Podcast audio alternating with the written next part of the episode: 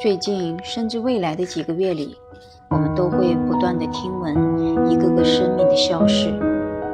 当生命不断触碰死亡的时候，难免会勾起内心深处的恐慌、焦虑，甚至无助。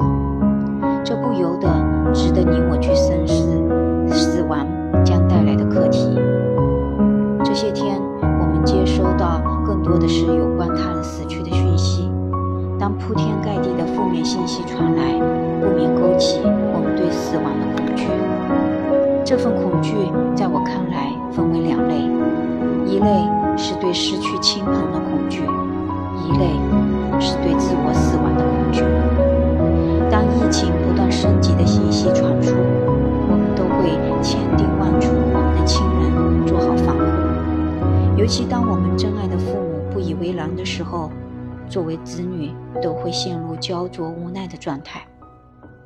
而这里面看似我们在努力保护家人的安危，更深层次的去看，实际是我们害怕失去亲人后那份无助和深深的孤独。通过这次疫情，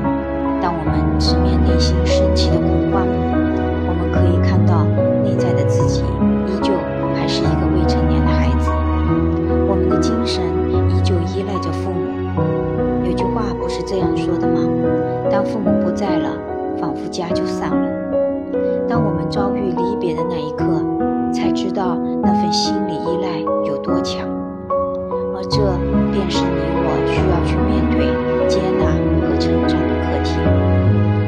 除了近期的疫情爆发，还有一则爆炸性的国际信息，那就是全球都敬仰的国际巨星。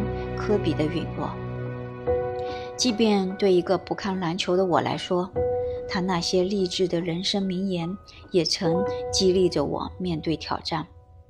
而当内心深处那个高大权威的人突然消失于世间，无比沉痛，一时难以接受，甚至有种内心被抽离后的坍塌感。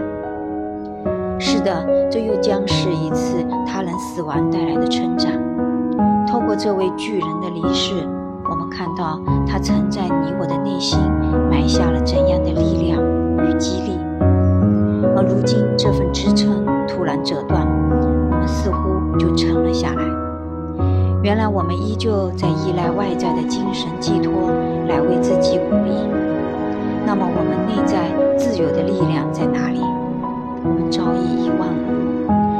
科比的离世，恰恰是一次深刻的投射，让我觉知到死亡带来的不是对外的依赖，而要激发出对自己内在的依赖，这样才能从容面对人生的起起伏伏。面对他人的生死，相对轻松很多，而一旦自己遭遇死亡的时候，我相信我依旧会无助的恐慌，即便。我也曾亲临过死亡，所不同的是，我不会再那样迷茫，我会带着疑虑去看待死亡。当我们害怕死亡的时候，我们真正害怕的并非死亡本身，而是死亡带来的后果，那就是失去你所眷恋的城市中的美好、亲人、名利、地位等等，害怕失去一切、结束一切的那种。翻阅了东西方各类关于死亡的书籍后，看待死亡的视角也不再那般狭隘。我们所执着的死亡，只是肉体的死亡，却没能看到那个真正的我，仅仅是寄居在身体里的灵魂罢了。当一具躯体寿终正寝的时候，也就是此刻，此此生课题结束的时候，我们将再进入另一具身体。开启新的人生成长，而当我们越执着于肉身等同于自我的观念，自然也就会因着肉身的毁灭而引发自我毁灭的恐慌。而实际宇宙中有太多未知的领域，并非你我肉眼和狭隘的认知所能理解。大自然循环的生物链很清晰地告诉你